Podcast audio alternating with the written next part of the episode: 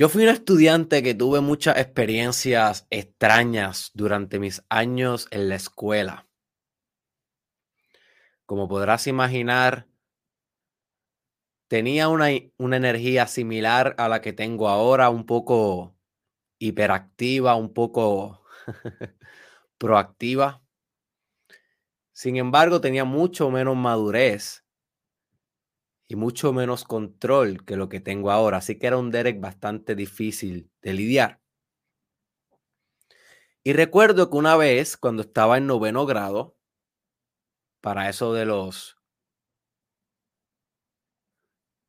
14 años, por ahí, yo llegué a una escuela nueva en mi ciudad natal, Lajas, Puerto Rico, y ahí hice nuevos amigos. Y cuando estábamos como en el segundo semestre de ese grado, yo y mis amigos formamos un grupo. En aquel momento estaba bien de moda. Sí, sé que soy viejo. Esto es old school. Si tienes menos de 20 años, posiblemente no vas a entender lo que te voy a decir y va a sonar, voy a sonar como un dinosaurio. Pero en ese momento estaba de moda hacer lo que se conocía como los crews de MySpace, que básicamente eran pequeños grupos en MySpace que nos identificábamos bajo un nombre, un crew, ¿ok? Un grupo, un corillo, como dicen en Puerto Rico. Nos identificábamos bajo cualquier nombre y representábamos cualquier valor como cualquier otro grupo. Y nosotros, adolescentes al fin, recuerdo que en la escuela donde yo estaba estudiando estaba dividida en dos, literal. Había, había, eran 10 novenos grados, yo era el noveno número 10, y del noveno número 1 al noveno número 5 estaban en una parte de la escuela y del, y del noveno número 6 al noveno, noveno número 10, estábamos en otra parte de la escuela y nos separaba como un, como un espacio de... No, no nos separaba nada físico, podíamos cruzar de un lado al otro, pero estábamos en secciones diferentes en la estructura de la escuela. Y siempre había como una especie de guerra entre un lado y el otro. Entonces, el lado que no era mi lado formó un crew que eran bien guiados, todo el tiempo se pasaban, tú sabes, caminando por ahí como si fueran los que mandaban en la escuela, se pasaban todo el tiempo haciéndonos bullying.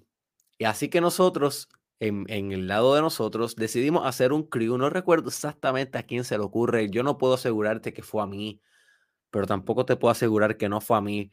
Yo sé que estuve envuelto en la organización de esta, de esta formación pero no, no era el líder ni nada de eso. No fui el culpable completamente.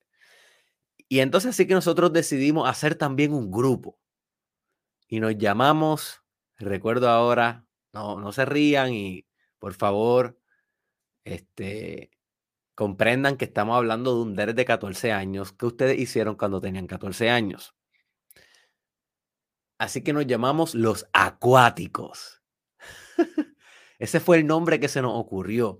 Y decidimos que en ese crew, en ese grupo que estábamos formando, nosotros íbamos a ser aquellos que conquistáramos cuerpos de agua, no importara en dónde estuvieran esos cuerpos de agua, fueran lagos, mares, piscinas, charcas, eh, ríos, sea lo que sea, nosotros éramos aquel grupo que siempre íbamos a poder lograr sumergirnos en el agua. Y esa era nuestro, nuestra propuesta de valor.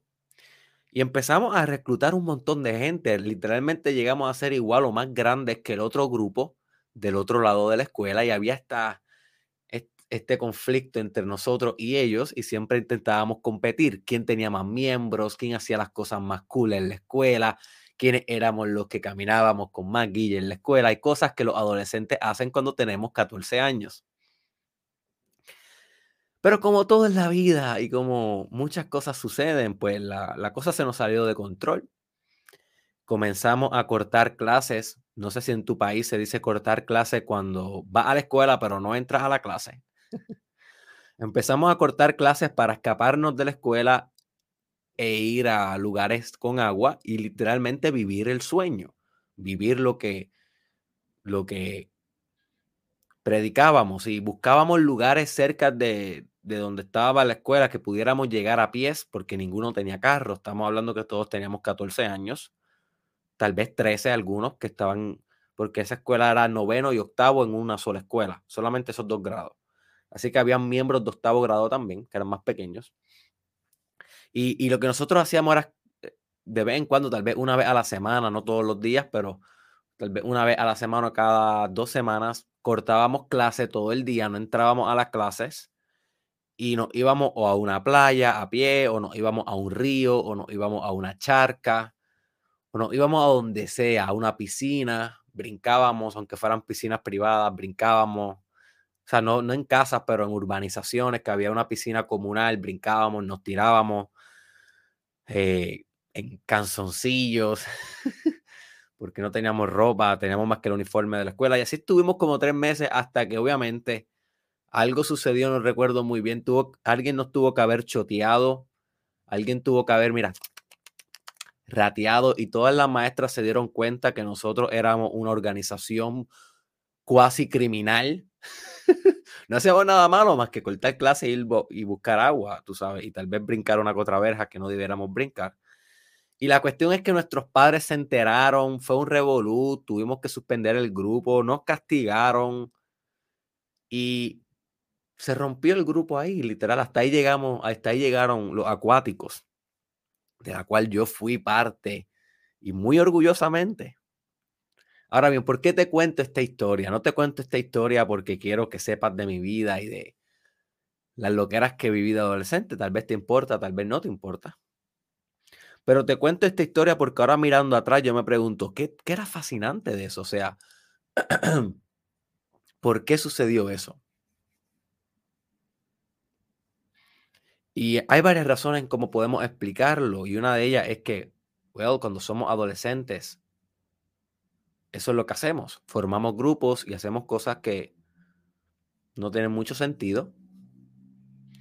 Pero más allá de eso también está el factor de que estábamos involucrándonos profundamente con uno de los elementos más potentes del mundo y de la existencia nos estábamos involucrando con agua, my friend. Los acuáticos, ese grupo cuasi criminal, decidido a conquistar el agua del mundo para ser los más populares de la escuela, literalmente estábamos jugando con uno de los elementos más fascinantes del mundo y ahora no me cabe duda en mi mente de por qué nos sentíamos tan entusiasmados con ese proyecto que pareciera estúpido ahora que lo miramos. Y pareciera que no tiene ningún sentido, pero tenía todo el sentido del mundo en el contexto de que podíamos salir de ese lugar, de esa escuela donde era tan rígida la educación, donde es tan monótono, donde no hay, no hay, no hay escapatoria para fluidez, para diversidad, para genuidad en un sistema de educación tan cerrado como el de Puerto Rico y el de la mayor parte del mundo. Eh, y, no, y, nos escapábamos de esas estructuras de poder y estructuras de, de, de coerción y nos escapábamos a todo lo contrario, buscábamos lugares donde fuéramos libres, lugares donde pudiéramos fluir, lugares donde pudiéramos ser moldeables, lugares donde hubiera agua. You see. Y eso yo ahora mirando hacia atrás, pienso que fue un factor en común en que nosotros hubiésemos hecho ese proyecto por los dos o tres meses que nos duró sin que por poco nos suspendieran a todos de la escuela. Así que hoy vamos a estar discutiendo sobre este gran elemento, este potente elemento del agua y cómo este elemento puede transformar cada aspecto de tu vida.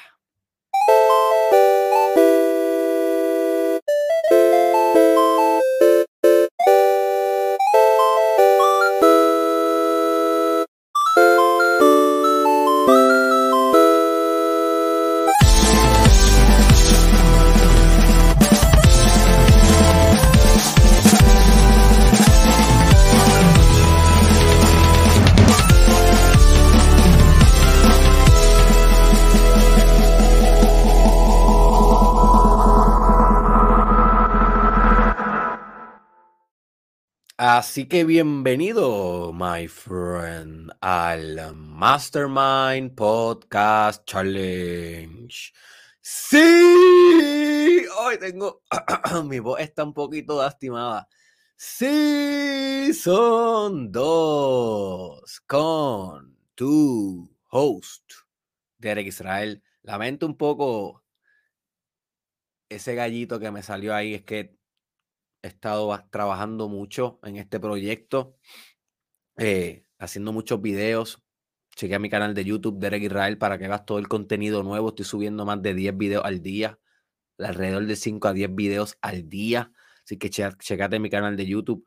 Y mi voz está empezando a sentir los estragos de la intensidad, del fuego, como discutimos ayer en el elemento del fuego, la intensidad, la pasión del propósito de vida. Y hoy me he sentido un poco con la voz eh, no en su mejor condición, pero la voy a tratar bien durante este podcast. No voy a gritar porque hoy necesito trabajar profundamente en este proyecto, en esta transformación y necesito mi voz, que es mi instrumento principal. Así que voy a tratarla con cariño. Este es el episodio 444, como ya mencioné. Hoy vamos a estar hablando sobre agua y antes de comenzar de lleno tengo dos breves anuncios para anunciarle. El primero es que esto es una subserie, que es un recordatorio, es una subserie del Mastermind Podcast que se llama Los Cinco Elementos. Así que si este es el primer video que tú ves de la subserie, no hay problema, lo puedes ver. No tienes que haber visto el anterior para entender lo que vamos a hablar hoy. Cada elemento en sí se puede entender aparte, pero cada elemento en sí también es parte de un sistema elemental, ¿ok? Donde tienes que recontextualizar el elemento a partir de su relación con los otros elementos, por ejemplo, el agua con el fuego, el agua con la tierra, el agua con el aire, el agua con la quintesencia y todas las posibles combinaciones que se puedan hacer entre ellos. Así que no necesitas ver el del fuego, que fue el que grabamos ayer, para poder entender lo de hoy, pero sí te recomiendo que si no vistes el episodio de ayer de fuego, donde comenzamos la miniserie, Tan pronto acabe este o tan pronto tengas tiempo en tu agenda, agéndalo para que lo vayas a ver. Y también te invito a que si te gusta lo que vamos a discutir hoy, vengas mañana, que vamos a discutir el elemento tierra, vengas el jueves, que vamos a discutir el elemento aire, y vengas el viernes, que vamos a discutir el elemento quintesencia. Y con eso culminamos la miniserie Los cinco elementos. ¿Ok? Y recuerda que lo que no, lo que no se agenda no se hace. Así que cada vez que yo te recomiendo un contenido, agéndalo. Ten la agenda cerca, porque si no la agendas para una hora específica, se te olvida y no lo haces. Y recuerda que tu desarrollo personal debe ser tu prioridad número uno. Porque esto se trata cuánto te amas, cuánto creas, con cuánta calidad creas, con cuánta autenticidad vives, con cuánta fusión con tus valores vives. This is the work. This is the work. This is our lifetime work. Así que manténlo como prioridad y agéndalo como corresponde. Segundo anuncio, brevemente. Eh, ya estoy en desarrollo de mi nuevo curso llamado Sexual Mastery. Ayer comencé con la grabación del curso. Ha sido espectacular. Voy a estar enseñándote en ese curso desde cómo optimizar tu desempeño y filosofía sexual, pero más allá te voy a llevar a cómo trascender hacia lo más potente de lo que puede ofrecer el mundo sexual a nivel espiritual, una fusión entre el espíritu y la energía sexual. Así que un curso que te va a llevar desde lo más primitivo hasta lo más avanzado a nivel sexual para que cuentes, para que, para que encuentres maestría, perfección, dominio en esa área que tan importante es para todos y que tan tabú es y por lo tanto hay tanta desinformación y tanta ineducación. Por lo tanto, me estoy tomando la tarea de realizar este nuevo curso. No está disponible aún, pero lo voy a estar lanzando pronto, llamando, llamado Sexual Mastery. Así que si es un tema que te interesa, te invito a que pases por derekisrael.com. Estés pendiente a cuándo lo voy a lanzar. Lo voy a estar lanzando en las próximas dos semanas y te enterarás aquí en el challenge. Pero solamente quería decirte que eso viene por ahí, el curso de Sexual Mastery. Así que sin más preámbulos, vamos a recordar por dónde vamos en la subserie. Esto es un pentagrama que representa los que están en Instagram y los que están en YouTube, eh, discúlpame, los que están en Instagram y Spotify, siempre les recuerdo, múdense a YouTube para que puedan ver los visuales. Múdense a YouTube para que puedan ver los visuales. Esto es un pentagrama que representa la unión y la singularidad de cada uno de los elementos. Arriba tenemos Spirit, le podemos llamar quintesencia. Hoy vamos a estar discutiendo a mano derecha agua, fuego, tierra y aire. ¿Ok? Así que vamos a proceder con el agua y comenzamos como siempre con un quote que pueda ilustrar lo que vamos a estar discutiendo en el episodio de hoy. Y este quote es un quote más grande, pero yo solamente quise sacar la última parte de la oración, porque pienso que con estas cuatro palabras vamos a comprender perfectamente qué es lo que estamos lidiando cuando hablamos del elemento agua. Y dice así, From tranquility to turbulence. Walter J. Phillips. Desde la tranquilidad a la turbulencia. Y como mencioné, ese quote es más largo, lo puedes buscar en Google y va a salir un parrafito, pero esa es simplemente la parte final. Y yo dije, con eso nada más, yo puedo ilustrar de lo que se trata el agua, porque es un espectro. Como todos los elementos, es un espectro, donde tenemos una parte de, del elemento en un lado del espectro y luego va pasando diferentes dimensiones y grados de calidad del espectro, diferentes grados de manifestación, hasta luego llegar a un extremo, un extremo opuesto. así el agua, desde la tranquilidad que puedes ver en un lago, la serenidad que puedes ver en un vasito de agua que tiene el agua sin movimiento y está completamente serena, a la turbulencia que pudieras ver en un en una tormenta o en un tsunami o en una cascada violenta o en una inundación. Y si notas cómo de un lado puedes caer al otro y los dos siguen siendo el poder del elemento del agua. Ahora bien, todos los elementos pudiéramos decir esto, como por ejemplo en el fuego, desde la sutileza de una llama del lighter que va literalmente moldeando algo, así, o sea, quemándolo de tal manera que, que, le va dando una forma específica, una forma constructiva. Por ejemplo, cuando estás cocinando algo, versus un incendio forestal que se sale de control, que incendia la ciudad. Nota como el mismo elemento puede tener turbulencia, pero puede tener armonía. Todos los elementos sucede lo mismo. Así que exactamente qué es el elemento del agua. Bueno, el elemento del agua a nivel físico todos sabemos que es H2O, oxígeno, hidrógeno. Y todos sabemos que a nivel físico eh, nos rodea más de un 70% del planeta Tierra es agua lo que nos da a entender que es un elemento esencial. Lo que carecen los demás planetas y por lo que este planeta es el único que naturalmente es sustentable para vivir es agua. Hay otros planetas que se teoriza que puede haber agua debajo de la Tierra, pero están en condiciones no habitables.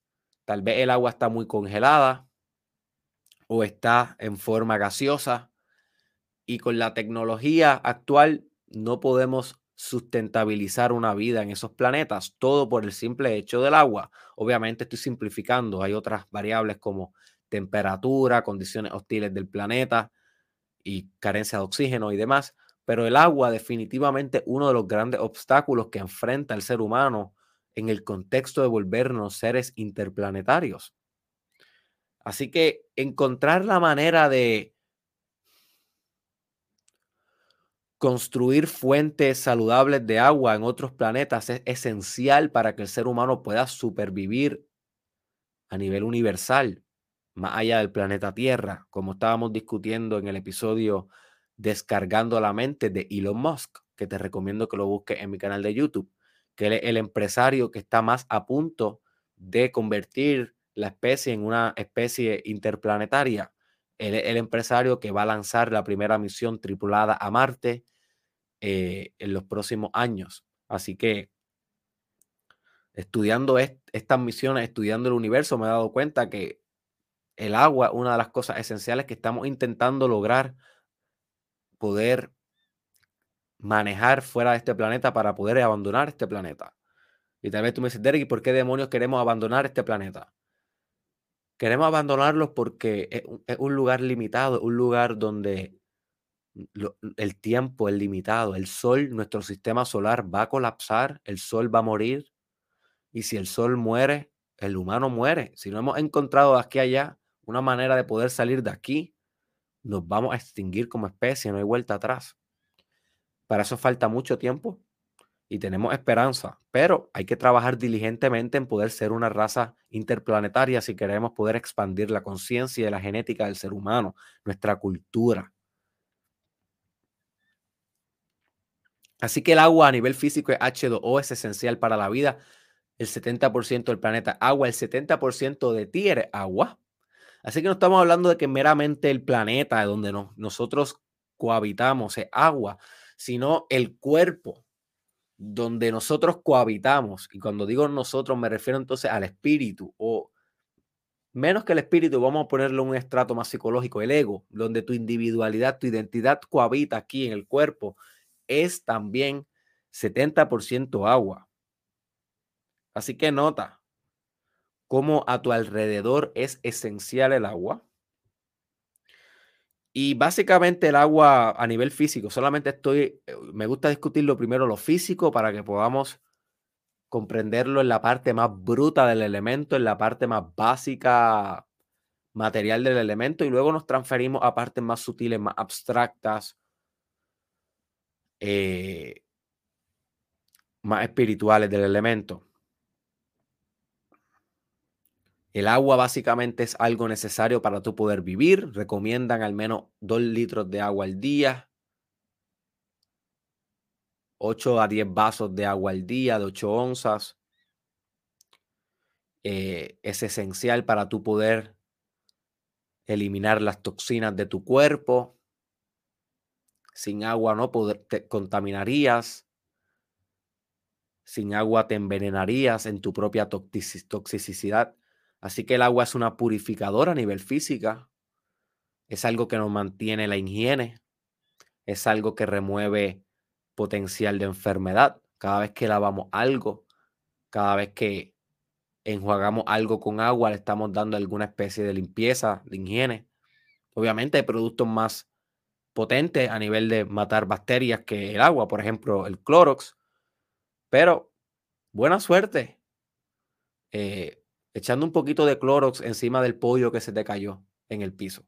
En vez de echarle un poquito de agua y volvértela a comer, échale Clorox a ver qué pasa. Y sí, así que el agua, a pesar de que no es el, un matador de bacterias por excelencia, sirve para volver más saludable nuestro ambiente y capacitar la vida a nivel físico.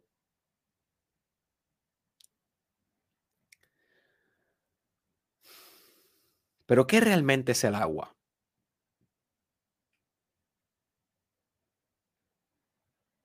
¿Qué realmente representa el agua? Es una mejor pregunta. O mejor dicho, ¿cuál es el poder simbólico del agua? ¿Qué el agua puede lograr en tu vida?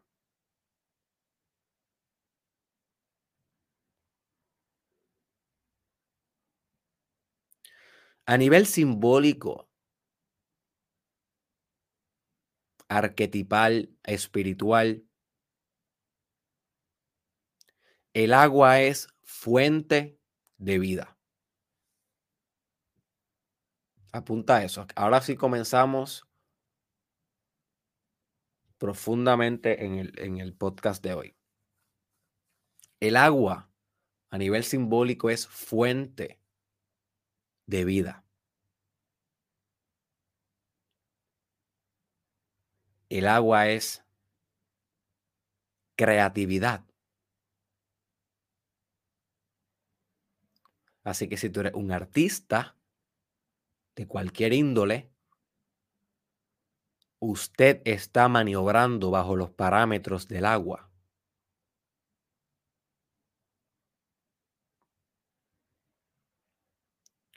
Y voy a ir por cada uno de ellos y discutirlo un poco, pero simple, déjame mencionarte algunos de, de sus representaciones más importantes. El agua también es creatividad y destrucción.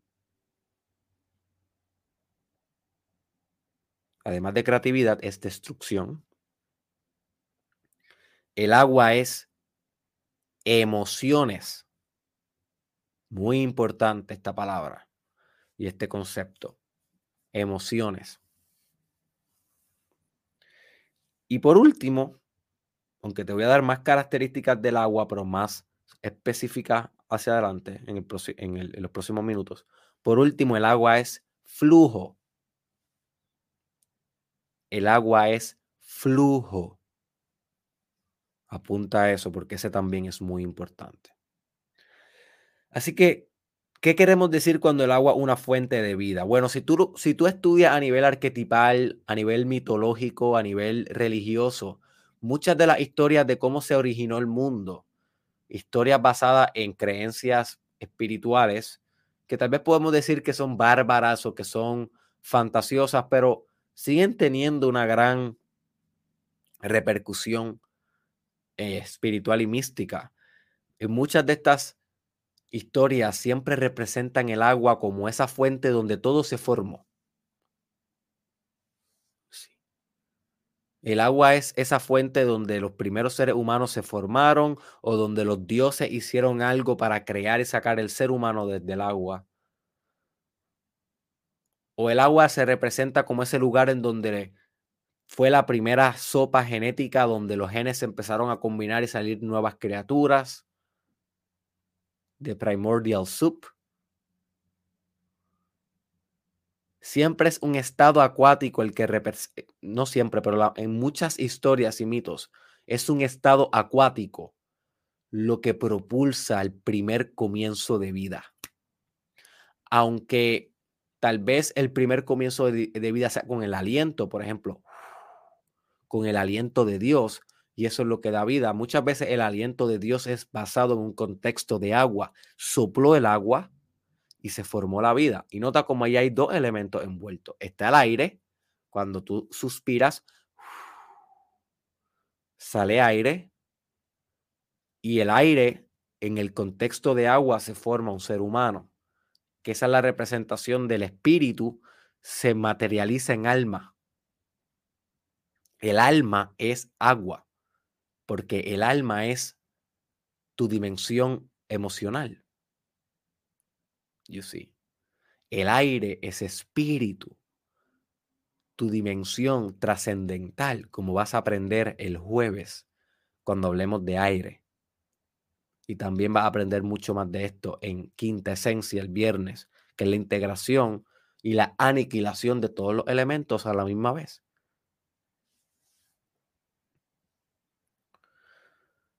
Así que cuando hablamos de agua, hablamos de aquello que promociona que surja vida, que surjan cosas.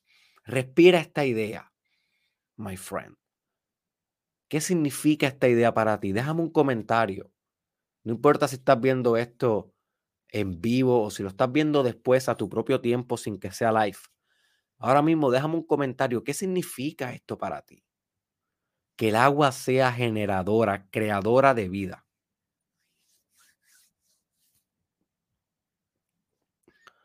Porque esto puede significar tanto, puede significar creadora de vida humana, pero también hacedora de, otras, de otros tipos de vida, como vidas artísticas, la vida que le da a tus personajes, la vida que le da a tus historias, a tus cuentos, a tu comunicación, la vida sexual, cuánta vida traes a la cama, cuánta vida traes a tus besos, cuánta vida traes a, a tus fantasías, a tus determinaciones, a tus sueños. Vida. Vida como una continuación de procesos dinámicos. Porque Esa es otra pregunta filosófica. ¿Qué demonio es la vida? Y si definimos la vida como actividad activa celular, estamos reduciendo la vida a meros constructos biológicos. Y la vida es mucho más que activación celular. La vida tiene estratos espirituales, vitalismos, mentales. Así que cuando hablamos de la fuente de la vida, hablamos de algo mucho más allá que lo biológico, hablamos de la fuente de tu inspiración. El agua es inspiración, como vas a aprender prontamente. Así que como el agua es inspiración, es inevitable que el agua sea una función de la creatividad, el agua sea una propulsión de la creatividad. Así que si tú eres artista, volvemos con lo mismo, usted es agua. Usted como artista es agua. Cada vez que usted hace arte, cada vez que usted crea algo, ahora mismo que yo estoy creando aquí, palabras en el momento que creé el outline de lo que voy a discutir hoy, en ese momento que me senté y creé desde cero el, episodio de hoy, en ese momento yo estaba fluyendo acuáticamente en mi expresión creativa. Cada vez que se me ocurre algo nuevo que no estaba en, en agenda y lo implemento, una historia, un chiste, el arquetipo del bufón, como aprendiste en ese episodio, si no lo has visto, búscalo en mi canal de YouTube el arquetipo del bufón. Cada vez que implemento algo de eso aquí, estoy siendo agua. Cada vez que estoy apasionado, mientras estoy creando y cada vez que estoy intentando liderarte, inspirarte y motivarte a través de mi performance que estoy siendo, como aprendiste ayer, ¿qué estoy siendo? ¿Qué estoy siendo? Fuego. Fuego es el apasionado. Agua es el creativo. Puede ser apasionado y no necesariamente ser creativo. Así que puedes entender la importancia de entrecruzar los elementos en tu conciencia, desarrollar los elementos en tu conciencia, desarrollar las características de los elementos en tu conciencia. Y nota cómo estoy trayendo más fuego en este momento. Ahora mismo estoy hablando más fuego Nota cómo estoy utilizando el elemento y ahora me estoy relajando un poco más y voy a fluir un poco más contigo aquí en esta hermosa mañana que estamos coexistiendo y vamos a hacer un poco más de agua. Así que nota la diferencia sutil entre una aproximación energética y la otra. El fuego, como aprendiste ayer, es yang, es masculino en energía. El agua es yin, es femenino en energía. Y esto es así, aunque hayan expresiones del agua que sean más yang que otras, más masculinas. Por ejemplo, un tsunami es una expresión del agua más masculina que, que un agua de rocío. El rocío es las gotitas de agua que tuve en las hojas en la mañana y en las flores, que por el vapor del agua, en la niebla o, o, o en el vaporcito de agua que hubo en la humectación de la mañana y de la noche, formaron pequeñas gotitas de agua en las hojas y tú miras las hojas y ves que están bien húmedas, ese rocío. Nota la sutileza femenina a nivel energético. Nota la feminidad de un rocío versus la masculinidad de un tsunami. Y las dos siguen siendo agua. Pero en general el agua es femenina. El agua es tu capacidad creativa, por eso la mujer es la que puede crear un ser humano. El hombre puede incendiar al ser humano pero al final la mujer es la que lo... Bueno, supongo que eso no son los ruidos, porque todavía no somos máquinas híbridas, pero no sé, ¿cuáles serán los ruidos que hará un, ser, un feto cuando está desarrollándose? Ay, yo no sé. Anyways, es dentro de la mujer, dentro de la matriz de la tierra, como va a aprender mañana, es dentro de la tierra, la matriz, el womb, donde los procesos de agua se llevan a cabo para formar, tarán, el ser humano a través de un proceso creativo. Pero para que ese proceso creativo se diera, tuvo que haber venido un espermatozoide con la potencia de fuego, ¡pap! y conquistar de un cantazo de forma penetrante el óvulo. Y nota cómo esa expresión es más masculina y es más fuego. Pero ¿dónde venía ese espermatozoide? ¿En dónde venía? Venía a través del semen. ¿Y qué es el semen? Piensa, ¿qué es el semen? El semen es mayormente agua. El semen está compuesto de agua, azúcares y células espermatozoides. Esos son tres de los mayores componentes de la sustancia que le llamamos semen y líquido preseminal, que sigue siendo agua. Son los cuatro componentes del semen. Ese fuego que venía en el semen en forma materializada de espermatozoide venía nadando en agua. Son nota, nota como todo el tiempo los elementos se entrecruzan. Esto es hermoso. Esto es fascinante. Tú entender esto es fascinante. Y solamente estamos discutiendo elementos los más básicos. Los más de la filosofía de Aristóteles, Platón, porque hay elementos diferentes en las filosofías asiáticas. Ahí ya consideran el metal y la madera también como elementos esenciales. Y en esta ocasión nosotros no estamos abordando eso. Tal vez en el futuro yo adentro en ese tema. Estamos aquí simplemente en lo más básico y nota lo importante y lo esencial, lo cosmonógico que es esto. Cosmología básicamente es la filosofía que busca el origen del universo. Y cuando buscamos el origen del cosmos, creamos la idea de los elementos. Porque la idea siempre ha sido de que todo lo que existe en materia es una expresión singular de una combinación particular de todos los elementos. Esto está hecho de todos los elementos. Este bolígrafo está hecho de todos los elementos. Mi botella de agua está hecho de todos los elementos. Esa es la filosofía más primal de los elementos. Puedes creer en ella o no. Sí, reconozco que es bastante primitiva, Reconozco que somos seres más sofisticados hoy en día, que podemos contemplar otras ideas, pero como quiera tiene mucho poder chamánico y mucho poder espiritual a nivel en conciencia, estar consciente del poder simbólico de los elementos en tu vida y utilizarlos a tu favor, utilizarlos para transformación, utilizarlos para sanación, utilizarlos para proyectar tu mejor arte, tu mejor creatividad. Así que en este contexto donde estamos hablando de la concepción de un ser humano, el espermatozoide fuego nadando entre agua y, colonizando o conquistando el óvulo que representaría cuál. ¿Cuál representaría? Muy bien. You are right. Yo espero. Sí, representaría tierra. El óvulo es la tierra, porque es el, es tierra porque no está impulsando energéticamente hacia ningún lado.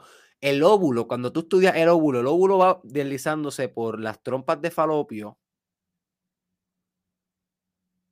y por todo ese conducto del sistema reproductor de la mujer, desde los ovarios hasta que se elimina por la vagina. Va por ese, va por ese canal tranquilito por un mes. Va, mira, con, un, con una paciencia. Eso no es fuego. Eso es tierra. Porque ¿qué es lo que está haciendo el óvulo? El óvulo está esperando ser conquistado para materializar. La única función del óvulo es que si tú me conquistas, señor espermatozoide, señor fuego, si tú me conquistas, yo te voy a coger tu esencia, que es una esencia espiritual. El hombre siempre tiene la esencia espiritual, la mujer siempre tiene la esencia material. Yo te voy a coger tu esencia espiritual y yo lo voy a incorporar en materia y voy a formar un ser humano. Un ser humano hecho de tierra, que tiene por dentro agua, que tiene su espíritu fuego y tiene en su mente aire y en su todo quintesencia. You? Esa es la propuesta de valor del óvulo. Por eso el óvulo no está compitiendo con otro óvulo. Inclusive si hay dos óvulos pasando en un mismo mes, coexisten y los pueden conquistar a los dos y se forman gemelos fraternos. Gemelos que no son idénticos. Porque conquistaron dos diferentes óvulos. Este, si dos espermatozoides Ay, ahora, ahora, estoy confundido cómo es eso. Anyways, no voy a entrar mucho porque yo no soy experto en, en genética y, y en biología y pudiera estar diciendo aquí cosas que tal vez no son 100% correctas. Anyways, a, a, nivel espiritual el mensaje sigue siendo correcto, pienso yo, una verdad que puede actualizar. El óvulo a nivel metafísico representa la Tierra, porque es lo que materializa. Es lo que hace que ese espermatozoide se forme en materia. Y ya el espermatozoide es materia, pero nota que es una materia en potencial, porque tiene en él un código genético potencial de lo que va a ser ese ser humano, al igual que el óvulo tiene su código genético. Además de ser creatividad, el agua es destrucción.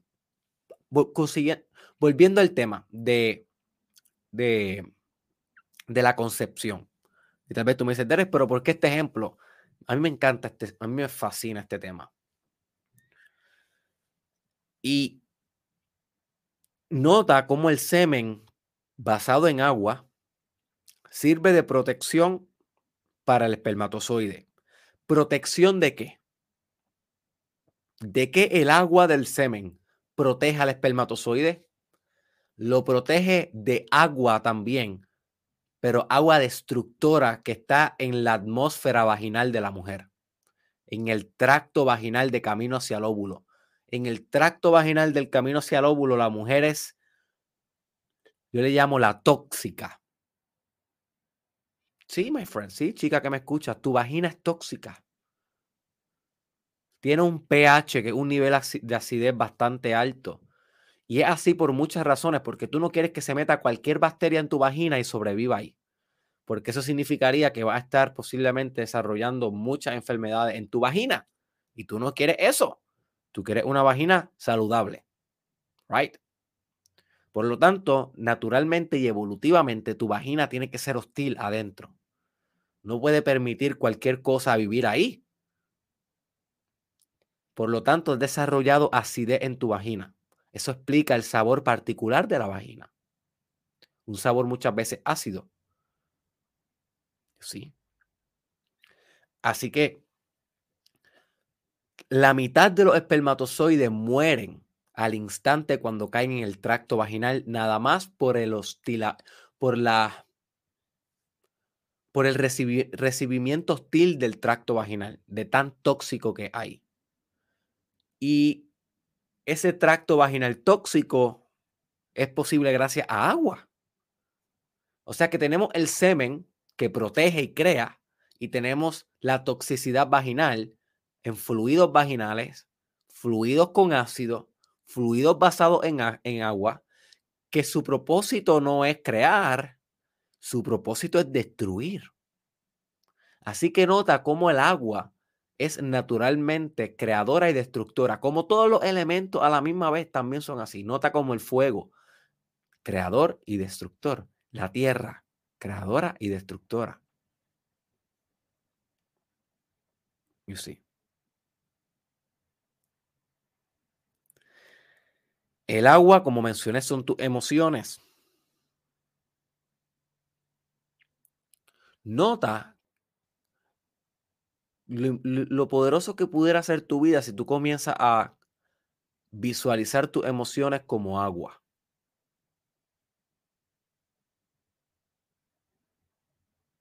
Como agua que fluye. Inclusive hay muchas metáforas que se leen en una terapia bastante famosa y validada científicamente que se conoce como ACT, terapia de aceptación y compromiso, que es una terapia que te ayuda a aceptar las condiciones de tu vida y a comprometerte con tus valores. A los pacientes les encanta este tipo de terapia. Es una de mis favoritas.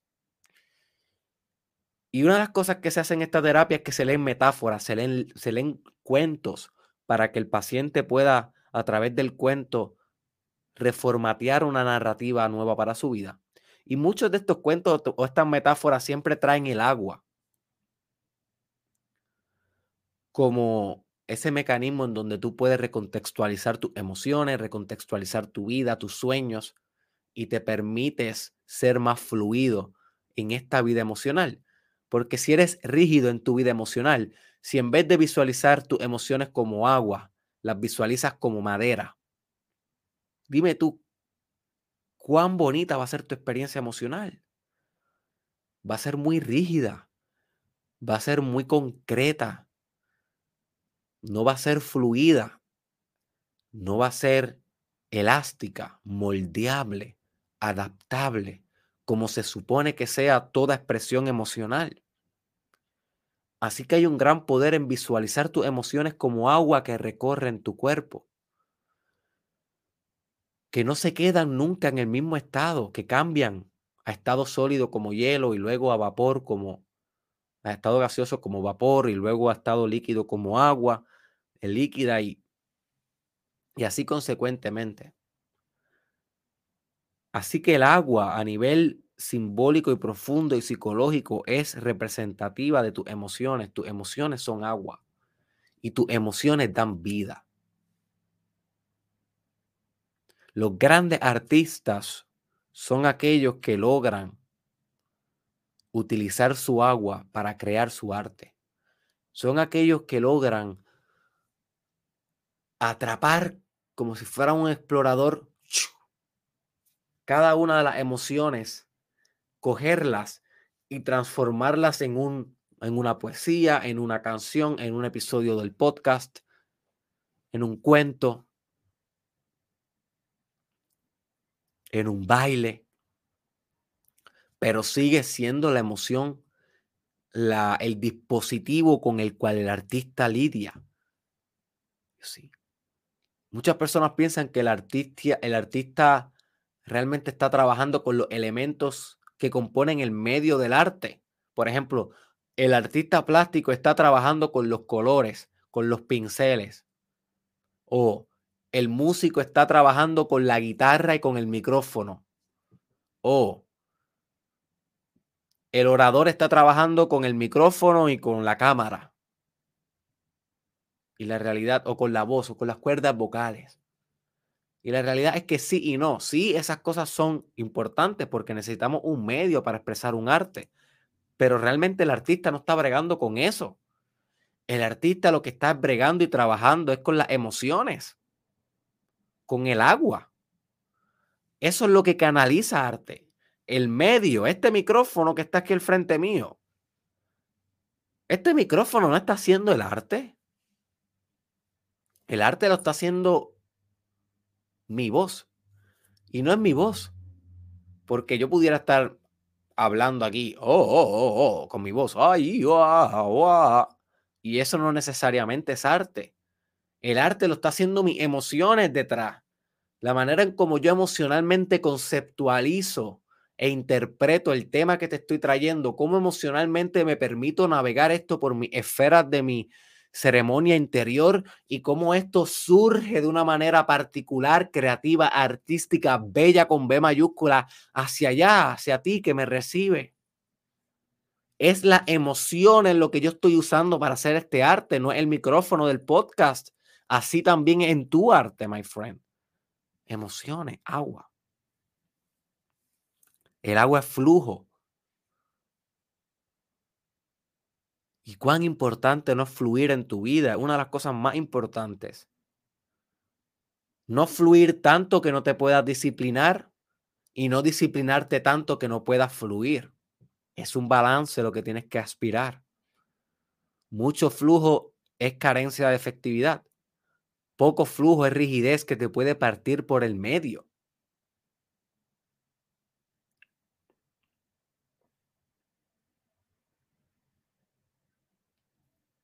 Nota cómo el agua incesante en fluir. Si hay un montón de rocas en un río, el agua no se estanca ahí. El agua busca la manera de rodear las rocas por encima, por abajo, por los lados y fluir para continuar su camino. El agua es moldeable como tu carácter, como tu resiliencia, como tu imaginación, como tus emociones.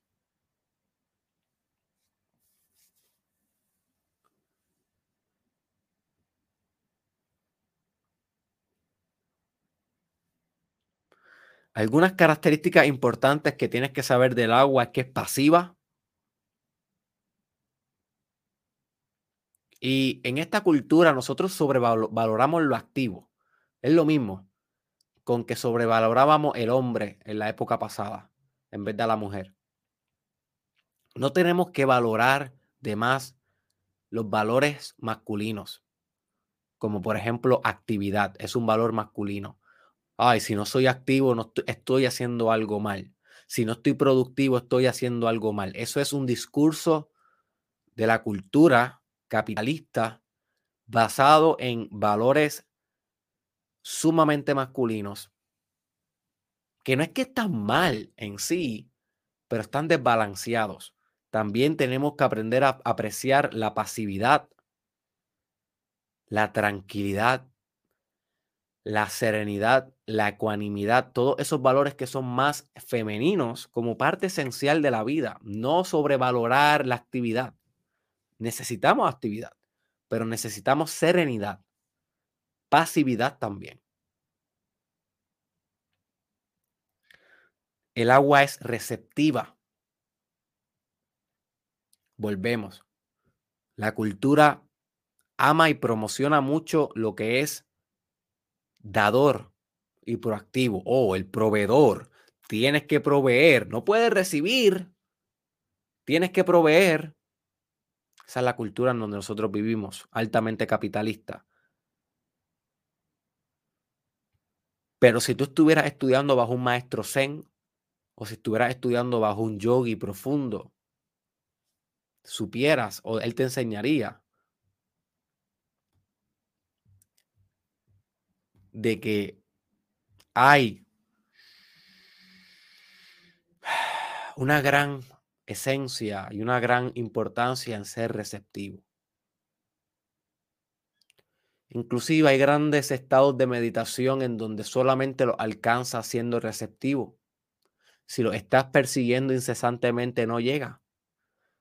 La mayoría de mis estudiantes de meditación por ejemplo, los estudiantes que han cursado conmigo el curso 29 días de meditación de principiante experto, donde te enseño desde el principio hasta lo más avanzado de la meditación. Si te interesa, búscalo en derekisrael.com. El link está en la descripción. Muchos de ellos, el gran problema es que no se pueden concentrar. Derek, no me puedo concentrar cuando intento meditar. Y la solución está en ser más agua, en ser más receptivo. Es ok si no te puedes concentrar. Intentar concentrarte ya es en sí el problema. Ya te estás dando ansiedad, ya estás sobrecalentándote con fuego en vez de quedarte siendo serena agua en tu meditación. ¿Cómo puedes quedarte siendo serena agua en tu meditación? Que no te importa un bledo si te, si te concentras o no, tú estás simplemente ahí y ya, meditando. Eso es lo que sabe el guru y el estudiante todavía no sabe y los dos pueden estar meditando uno al frente del otro y el estudiante está en su mente, no, me estoy concentrando, oh, estoy haciendo algo mal. Y el guru está pensando igual que el estudiante, pero no está enfogonado por eso. No está diciendo, el guru está así. Porque el guru sabe ya que la mente es así. Y va a llegar el momento donde se va a despejar todos los pensamientos, pero eso es de vez en cuando y no siempre el guru controla eso. Y el guru está en paz con eso. Esa es la gran diferencia entre el novato de, de meditación versus el experto en meditación. Ambos tienen actividad mental. Ambos tienen monkey mind. La mente sigue hablándole a ambos, pero el guru lo deja pasar como el agua. El novato le, quiere quemar las voces con el fuego. ¡Ah, cállate! ¡Cállate que me quiero concentrar! ¡Lo estoy haciendo mal! You see. Así que hay que aprender a ser receptivos, como el agua. Nota cómo el agua recibe todo lo que tú le lanzas. El agua recibe y transforma. El agua recibe el café y lo transforma en una hermosa bebida que me encantaba. La tuve que dejar. Ya no puedo volver a, a beber café en mi vida. Me duele en el corazón todavía. Tengo apego. Pero nota cómo el agua recibe la tierra, recibe el café y forma esta sustancia tan maravillosa. Nota cómo el agua transforma el arroz en algo comible. Nota cómo el agua recibe lo que sea. Es receptiva.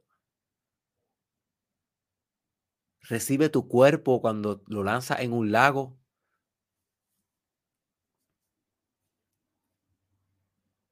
Recibe automóviles que ya no quieren utilizar, lamentablemente, los sumergen en agua y ahí se quedan.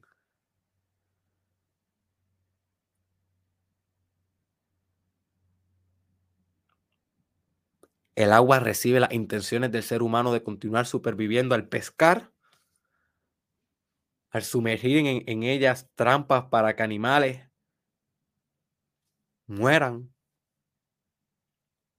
El agua recibe lo que quieras. El agua también es incesante.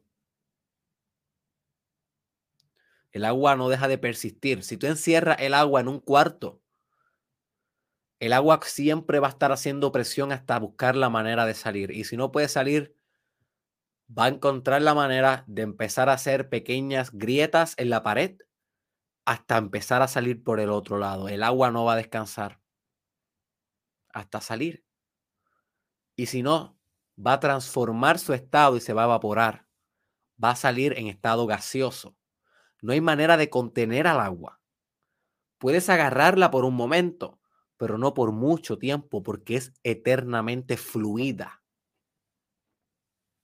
No es como la tierra, que tú puedes coger un grano de tierra y mantenerlo mirándolo ahí toda tu vida. Hipotéticamente. El agua no. El agua va a cambiar de estado dependiendo de la temperatura, el agua va a cambiar de flujo y el agua va a ser incesante. Así que cuando hablamos de agua también hablamos de persistencia, tolerancia, a nivel en carácter y a nivel de tu psicología. Hablamos de resiliencia. El agua es un facilitador de procesos. Mayormente procesos ecológicos. Mira, por ejemplo, un mar.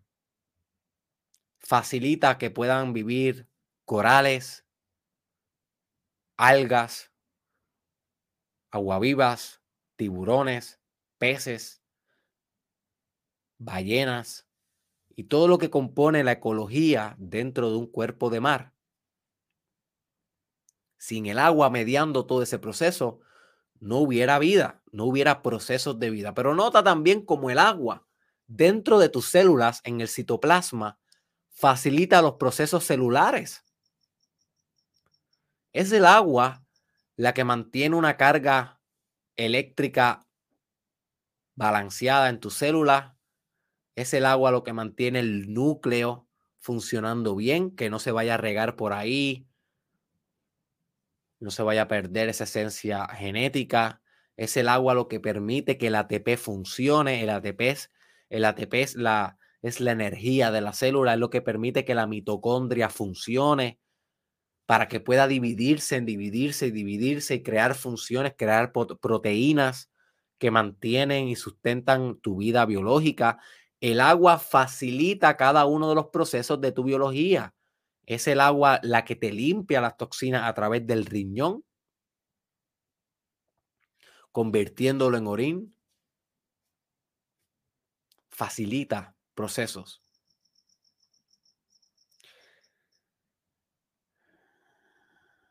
El agua es lo onírico e inconsciente. Onírico es una palabra referente a los sueños.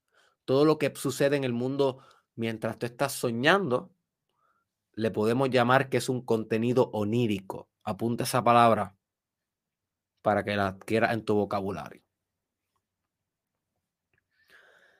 Así que si tú eres una persona que sueñas mucho y que te impactan mucho tus sueños? ¿O piensas que tus sueños tienen que ver más en tu vida real de lo que las personas pudieran creer? Pues estás bregando con el elemento del agua. El agua es eso que propulsa los sueños oníricos. El agua es eso que pareciera conectar tu vida real o tu vida despierta, mejor dicho, con tu vida inconsciente, con tu vida dormida. Así que si, si quieres saber manejar más tu agua, debes manejar mejor la información de tus sueños. Y eso solamente lo puedes hacer estudiando sobre sueños, simbolismos, significados, la función de tu mente inconsciente en los sueños, la función de tus represiones psicológicas. Y es un tema bastante complejo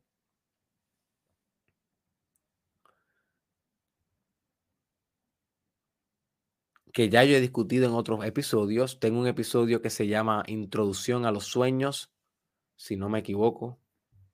Déjame buscarlo aquí un momento en YouTube. Sé que tengo un episodio sobre esto. Tengo, tengo, tengo, tengo dos episodios para recomendarte. Déjame compartirte pantalla un momento aquí para los que están viendo esto en mi canal de YouTube. Los que están viendo en Spotify, recuerden ir a mi canal de YouTube para que puedan beneficiarse de estos visuales. Tengo dos episodios para recomendarte. Este, que no es un podcast, que se llama ¿Por qué tus sueños se hacen realidad? Explicación metafísica de los sueños. No es un podcast, fue un pregunta a la Derek en donde alguien me preguntó por qué los sueños se le hacen realidad. Y yo le expliqué, puedes escuchar eso y vas a aprender más sobre los sueños. Y este, que sí es un episodio del podcast que se llama Introducción al mundo de los sueños.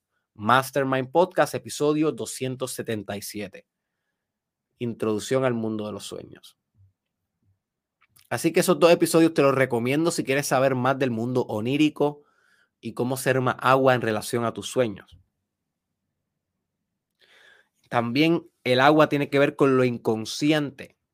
Lo inconsciente es todo aquello que tú no estás consciente de eso y por lo tanto es donde, de donde proviene tu mayor creatividad. Es lo más puro de ti. Es lo más básico de ti. Y también el agua es incontrolable. No podemos encerrar el agua, no podemos controlarla. Así que si tú quieres controlar tus emociones, ¿qué sucede? Se transforman en un síntoma muchas veces en un síntoma psicológico, por ejemplo, te da ansiedad, pero otras veces en un síntoma físico, por ejemplo, un espasmo muscular. Así que no intentes controlar tu agua, no intentes controlar tu creatividad, eso no va a funcionar y tú lo sabes. No intentes controlar tus emociones, las puedes manejar, pero no controlar. Eso tampoco va a funcionar si intentas controlar tus emociones. Si intentas controlar tu inconsciente, ¿tú crees que va a funcionar? Si intentas controlar tus sueños, ¿tú crees que va a funcionar? A menos que hagas lucid dreaming, que es una técnica que yo he practicado mucho, muchas, muchas veces en mi vida y es fascinante, pero no siempre me sale. Lucid dreaming es la habilidad de tu poder despertar dentro de un sueño sin despertar físicamente y poder manipular el sueño a tu voluntad y puedes explorar tu, inconsciente, puedes explorar tu mundo interior de esa manera. Búscate información sobre eso, se llama sueños lúcidos y aprende a hacerlo. Es muy buena técnica. Pero no la puedes controlar, no siempre sale. Así que el agua es un facilitador de tu creatividad. Porque usando las emociones puedes crear, puedes traer algo nuevo a la mesa, Recuerda que no se trata del instrumento, sino de las emociones que tú puedes de alguna manera configurar en arte y en algo bello.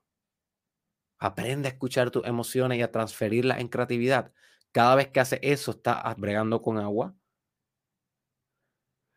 El agua es la maestra del flujo y la flexibilidad. El agua te muestra que siendo estricto no vas a llegar a mucho en tu vida, siendo sobre estricto, que es la misma lección que nos trajo el arquetipo del bufón. Y qué interesante que lo he mencionado dos veces ya en este podcast. El arquetipo del bufón. Que debes escuchar ese episodio. Ambos nos enseñan que no puede ser sobre serio en la vida. No puede ser sobre estricto. No puede intentar disciplinar a la existencia porque te va a ir muy mal. Va a ser como un agua negra, un agua que no fluye. ¿Qué sucede? Un agua que no fluye se vuelve negra, con pestilencia, con capacidad de muerte, contaminada. Se hace el hogar de los mosquitos que pueden transferir enfermedades. Eso es lo mismo que sucede cuando intentas controlar tu creatividad. Se putrefactiza el agua.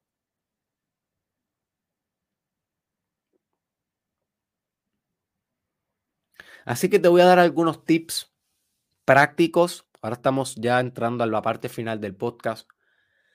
Te voy a dar unos tips prácticos para hacer más agua. Y quiero que sepas que tienes que también analizar tu astrología, algo que no hemos discutido mucho en el podcast, ni tampoco en esta subserie de los cinco elementos. Pero algo bueno que trae la astrología a la mesa es que los signos tienen su elemento. Y si no me equivoco, cáncer, piscis y no sé cuál es el otro, creo que acuario, elementos de agua. Los signos de agua, vamos a ver. Un momentito aquí, estoy buscando en Google porque no soy experto en astrología. Sería cáncer, escorpio, me equivoqué, cáncer, escorpio y piscis. Son los signos de agua. Y nota, importante que sepas, si este es uno de tus signos, nota que el elemento tuyo es agua. Y más importante todavía, si es tu signo ascendente. Si es un signo ascendente, tu agua también te está dando información que debe estar aproximándote a tu agua porque está ascendiendo en tu personalidad. Pero eso son unos temas profundos que no voy a entrar. Tienes que hacer tu propio research. Así que tips para hacer más agua. Apunta, my friend. Esta parte es la parte pragmática. Aquí te va a llevar las ideas sintetizadas para practicar y actualizar esta verdad. Uno, atrévete a ser más vulnerable. Ya discutimos eso en el podcast hace como una semana atrás. Puedes buscar el episodio titulado Vulnerabilidad, uno de los más importantes que pienso que he grabado y es una de las verdades más importantes que debes actualizar en tu vida y es la capacidad de ser vulnerable y la capacidad de que te pueden hacer daño y que eso está bien y la capacidad que tú vas a dejar la yugular en todo lo que hagas en la vida y si alguien quiere aprovecharse de eso y apuñalarte, está bien, lo va a amar como quiera y va a continuar siendo vulnerable, porque todo lo contrario sería encerrarte, intentar protegerte, sobreprotegerte de la vida y eso no es una buena estrategia evolutivamente estable. Es una estrategia que te va a dar mucho sufrimiento, mucho sufrimiento en la vida. No vas a tener intimidad, conexión, confianza en nadie. Así que ser vulnerable es una buena opción aún cuando te puedan hacer daño. Ve, escucha ese episodio Vulnerabilidad si no lo has escuchado. Y eso es ser agua. Practica también adaptabilidad en tu vida si quieres ser más agua. Pregúntate, ¿qué cosa en tu vida no te estás adaptando tanto? Como que estás teniendo problemas en fluir con ese nuevo curso que ya la vida te ha demostrado una y otra vez que eso es lo que tienes que hacer y que ese es el curso y que no vamos a volver atrás. Por ejemplo, a nivel económico, y social, todavía la sociedad no está haciendo lo suficientemente agua como para comprender que necesitamos ya la tecnología del blockchain siendo mainstream en la vida, siendo lo normal. Todavía estamos confiando más en los bancos, en los sistemas centralizados, en los gobiernos para controlar las finanzas y las divisas y el valor del dinero y la economía, las finanzas de un país en el día a día. Sin embargo, ya se nos ha demostrado que ese sistema está corrupto, que ese sistema no es seguro, que ese sistema está obsoleto. Y ya hay una nueva tecnología disponible que promete resolver la mayoría de nuestros problemas, traer otros problemas, definitivamente toda tecnología trae problemas, pero promete resolver muchos de nuestros problemas actuales. Sin embargo, la sociedad va muy lento en adoptar esta tecnología, en la tecnología del blockchain. Si no sabes sobre eso, tienes que hacer tu research. Tienes que entender lo que es blockchain. Sumamente importante esto para tu vida, sumamente importante. Tal vez en el futuro haga un episodio de eso. te voy a dar un ejemplo de mi vida personal, o, mejor dicho, mi vida profesional. Yo empecé este proyecto hace cinco años y hace cinco años el terreno digital era muy diferente al terreno digital que yo estoy navegando hoy. Hace cinco años el terreno digital era más millennial. Ahora el terreno digital es mucho más generación Z. Y yo soy millennial. Así que por primera vez yo estoy enfrentando el reto de que estoy viendo un cambio generacional en los consumidores de las redes sociales, que es donde yo tengo mi negocio y mi proyecto, que es este.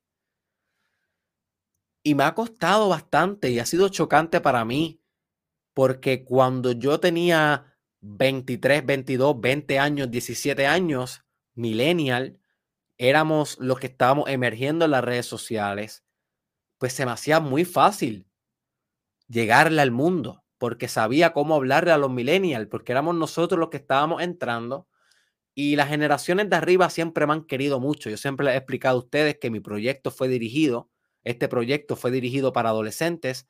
La idea principal es que revolucione las vidas jóvenes, esa es la idea principal, pero nunca entendí por qué se adoptó mucho más rápido en las edades de 30 hacia arriba, 30, 40 hacia arriba. Fueron las edades que primero se interesaron por lo que yo estaba hablando. Los adolescentes no le importaba un bledo. Y todavía sigue siendo así. Todavía la mayoría de mis poblaciones, en mis estadísticas, son de personas de 25 a 35 años. Ese range, que es millennial. Es millennial. Tal vez al principio de generación Z, pero mayormente millennial. Y ahora yo he tenido el reto de ver un cambio generacional. Ahora que llevo cinco años en el juego, yo estoy notando que lo que yo hacía hace cinco años ya no funciona en las redes sociales para adquirir un público nuevo. Si yo quiero adquirir los adolescentes, si yo quiero traer almas nuevas a estas ideas, traer ese vitalismo, traer ese dinamismo que trae siempre el espíritu jovial, el espíritu joven, si yo quiero traer nuevos clientes a mi negocio, no puedo hacer lo mismo que hacía hace cinco años atrás, porque la generación Z, no funciona igual que la generación millennial, que es la que donde yo vengo. Y se me ha hecho difícil poder adaptarme porque la generación Z quiere todo rápido, al punto, sin que le haga perder el tiempo. Y los millennials son, somos diferentes. Los millennials nos gusta, no nos gusta perder el tiempo pero podemos aprovechar un poco más el detalle y no estamos tan, tan, tan apurados. Somos apurados en comparación a la generación X. Somos apurados, pero no tan apurados como el Z. Cada vez vienen más apurados. Y ahora el alfa viene más apurado todavía. Viendo a mi hija, que es generación alfa. Damn. Yo no sé ni cómo van a ser los videos de aquí a 15 a 10 años. Literalmente la generación alfa ve los videos. Lo que yo estoy notando y recuérdate, la generación alfa son niños que tienen de 1, 2, 3 años ahora mismo. Es la nueva generación, ya no son Z. Esa generación de ahora ve los videos instantáneamente. O sea, ven un segundo del video, lo cambian. Un segundo, lo cambian. Por lo menos el Z le puede dar de 30, de 30 segundos a 60 segundos. Y por eso las redes sociales se han adaptado mejor a lo que es los Reels. Si saben lo que es los Reels, que son videitos de 30, a un, de 30 segundos a un minuto, que es el formato de TikTok, que es el formato de Instagram Reels. Y ese es el formato de la generación Z. Y yo estoy actualizando mi canal de YouTube a esa generación porque estoy intentando ser más agua y estoy intentando modificar la concepción millennial y erradicarla de mi vida y transferirme a la Z, porque para mí eso es lo más primordial que uno puede hacer como empresario. Y sé que hay otros empresarios que van a diferir de esto. Hay otros empresarios que dicen, si ese no es tu cliente ideal, no tienes que conquistar a las generaciones jóvenes. Y eso está bien. Si tú piensas así, es ok. Yo no pienso así. Yo pienso que mi cliente ideal siempre va a ser el espíritu innovador, el espíritu jovial. Por lo tanto, mi negocio, mi modelo de negocio siempre va a estar intentando adaptarse al niño, al adolescente. Porque si yo me adapto al adolescente, si yo puedo crear como el adolescente, el adulto se adapta. Y es verdad, el adulto tiene el poder adquisitivo y el adulto es el que compra. Así que el adulto casi siempre es tu cliente ideal. Pero el adulto va a poder ver la magnificencia si tiene la capacidad de siempre estar en el mundo del adolescente. Eso que para mí, intentar adaptarme siempre al adolescente no es una pérdida de modelo de negocio. No pierdo el cliente adulto. Todavía, a pesar de que yo estoy intentando cada vez jovializar más mi marca y volverla más generación Z, no quiere decir que la señora de 45 años que le encanta el Mastermind Podcast, que está comprometida con su desarrollo personal, pero que es generación X, me va a dejar de consumir. No lo va a hacer, porque va a poder apreciar el espíritu jovial. Pero nota cómo sería horrible la idea de quedarme arrastrándome con la generación millennial y con la generación Z sin tomar en consideración la generación, eh, discúlpame, la generación, ok, voy a volver a repetir la idea, hombre, ya me está, se me está cegando la garganta. Nota lo horrible que sería si yo intentara arrastrarme o quedarme estancado con los millennials y con la generación X, que es la generación anterior, los más mayores, 40, 50 años, sin intentar adaptarme a la Z. ¿Qué sucedería? Lo que sucedería es que no sería agua, sería tierra. Estaría muy estancado, inflexible, monótono, rutinario y no le estuviera sirviendo bien ni siquiera a los millennials y a la generación X, porque no hubiera ese espíritu innovador y yo creo mejor, yo tengo más capacidad creativa cuando estoy creando para un niño, para un adolescente, porque me cuestiono cómo piensan los adolescentes y hablo como ellos e intento recrear su mundo, su universo. Y eso me reta, me obliga a estirar la personalidad creativa, la personalidad empresarial y me mantiene todo el tiempo en el edge, en el adyacente posible, en lo nuevo, en lo que se está forjando. Y yo he necesitado, eso ha sido una obligación para mí, ser más agua con este proyecto e ir llevándolo cada vez más a la nueva generación. Y ha sido un reto y no sabía que, no, no pensaba que iba a ser un gran, un gran reto. Es algo que he tenido que aprender en el camino y es algo que me voy a tener que enfrentar durante toda mi carrera, porque cada cinco años hay como una revolución dentro de las generaciones y el mismo, y el que tiene genera, y la generación Z que tienen hoy 16 años, que están en TikTok, no son los mismos, no, va a ser la misma generación Z del que tiene 12 años, ahora mismo que en cinco años va a estar en, en, eh, consumiendo en las redes. You see. Así que eso es un ejemplo de cómo yo tengo que también aplicarme. Adaptabilidad, que es basado en agua.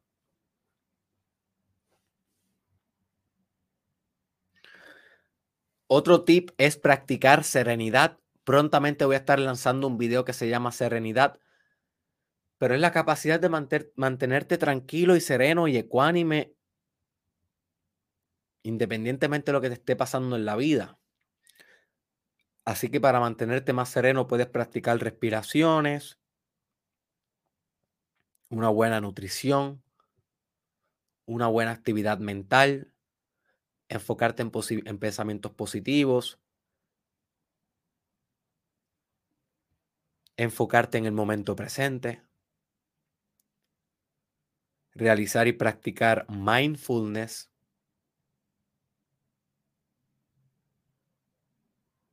Y todas esas cosas que te traen al momento presente te van a volver más sereno, lo cual te vuelve más agua, como un lago que no está perturbado por nada. También otro tip práctico para que sea más agua es que facilites vida. Inspira vida. No tienes que reproducirte sexualmente para facilitar vida. vida. Puedes facilitar vida con los consejos que les das a tus amigos.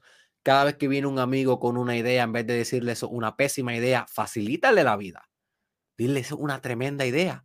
Y si tienes algún feedback, díselo. Construye encima. pero no seas de los que mata sueños.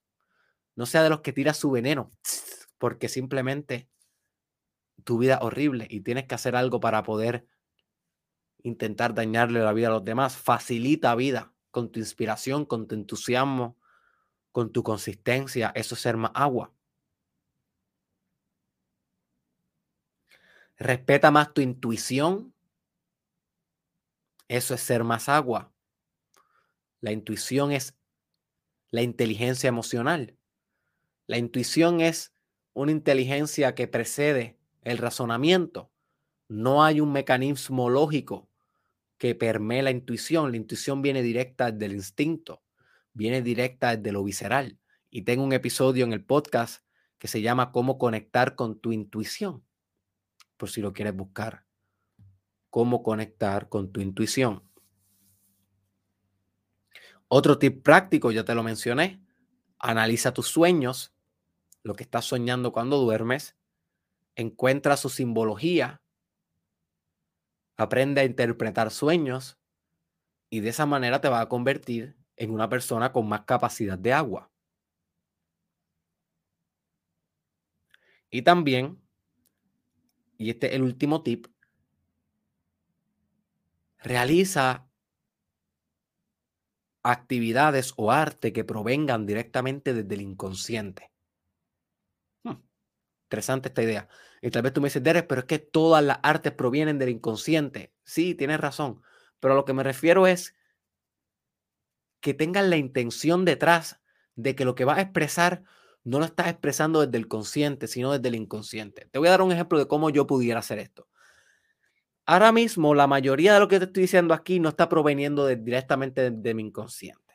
Hay muchas cosas que sí, muchas cosas que yo digo aquí que no tengo en, en este esquema, pero la mayoría de las cosas están esquemadas en este podcast.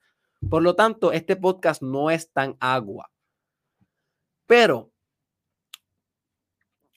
interpreta o analiza mi, mi, mi proyecto Pregunta a la Derek, el que hago en vivo, de vez en cuando en las redes sociales.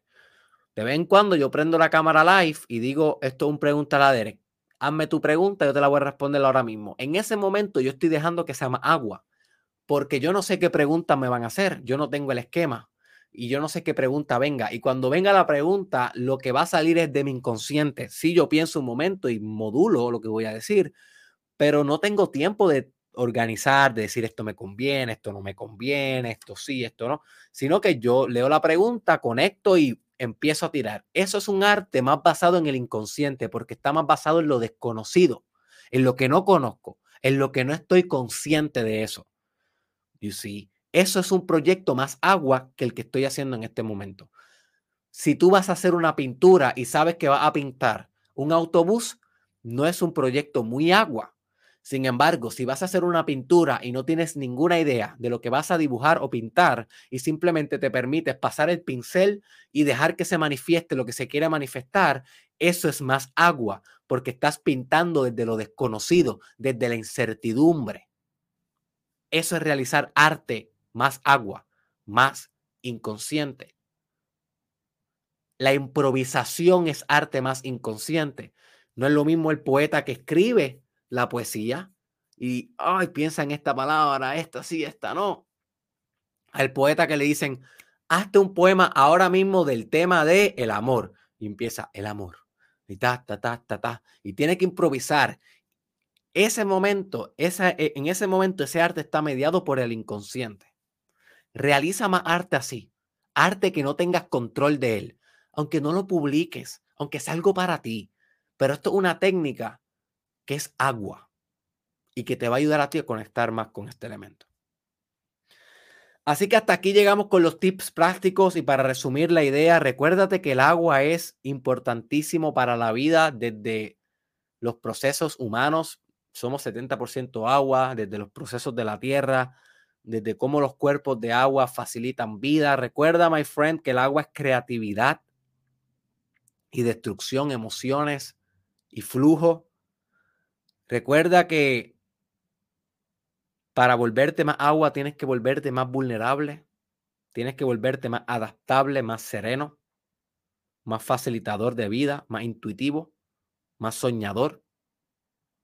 Y tener cuidado de no caer en las trampas del agua, que son ser demasiado flexible, demasiado emocional, tan y tan creativo que no te pueda organizar, tan y tan expansivo que no puedas determinarte y disciplinarte.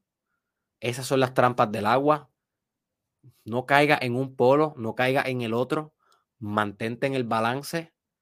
Recuerda que todos los elementos son un espectro y tenemos el agua serena de rocío, pero tenemos el agua asesina del tsunami.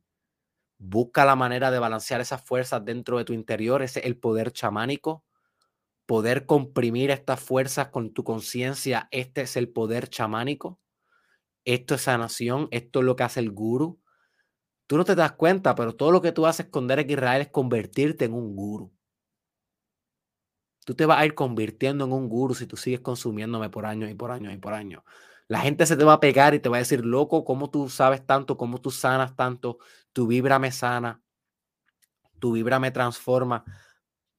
Y es porque tú, el trabajo que estás haciendo conmigo es tan deep que inevitablemente te va a volver un maestro de otros, en un guru de otros, en aquel que puede sanar a otros a través de mostrarle su propia oscuridad, que eso es lo que significa guru. Y para eso tengo un video que te lo recomiendo que se llama La razón por la cual soy tu guru. Derek Israel en mi canal de YouTube. La razón por la cual soy tu guru. Así que gracias por conectarte. Voy a mencionarte antes de, de dejarte ir que muchas de las cosas que estás aprendiendo en este episodio pudieras estar aprendiéndolas mucho más profundo y con mucha más aplicación en tu vida si emprendes conmigo el curso 29 días de meditación de principiante experto. En ese curso no solamente te enseño de los elementos, pero también te enseño muchas otras cosas que necesitas saber para vivir una vida balanceada, una vida ecuánime, una vida donde puedes meditar la vida en vez de vivir la vida. Si eso es una vida que tú aspiras, si es un valor para ti tener paz, sabiduría espiritual, ecuanimidad, trascendencia, si son esos valores profundos que tú consideras que valen la pena aspirar, entra ahora mismo a derekirreal.com, lee toda la información del curso principiante experto y considera si quieres que yo me convierta en tu guía oficial de tu meditación y de tu trascendencia. A través de este curso recibirás tan pronto compres todos los recursos, todos los videos, el ebook que está fascinante, el calendario, y todo lo vas a tener a tu disposición. No tienes que esperar por mí, no tienes que esperar por otros alumnos. Es un curso que tú lo vas a hacer a tu propio ritmo, a tu propio espacio. Es meditación, lo cual quiere decir que tú vas a ir a tu tiempo. No hay manera de decirte yo cuándo estás listo para pasar al próximo paso versus cuándo no estás listo. Es tu meditación. Al final de todo es un proceso muy subjetivo, muy transformador, muy sanador.